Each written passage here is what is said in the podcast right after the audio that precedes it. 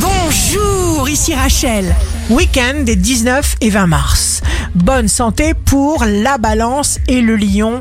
Sachez lire dans les pensées. Soyez à l'écoute de tous ceux qui tiennent à vous. Les signes amoureux du week-end seront le Verseau et la Vierge.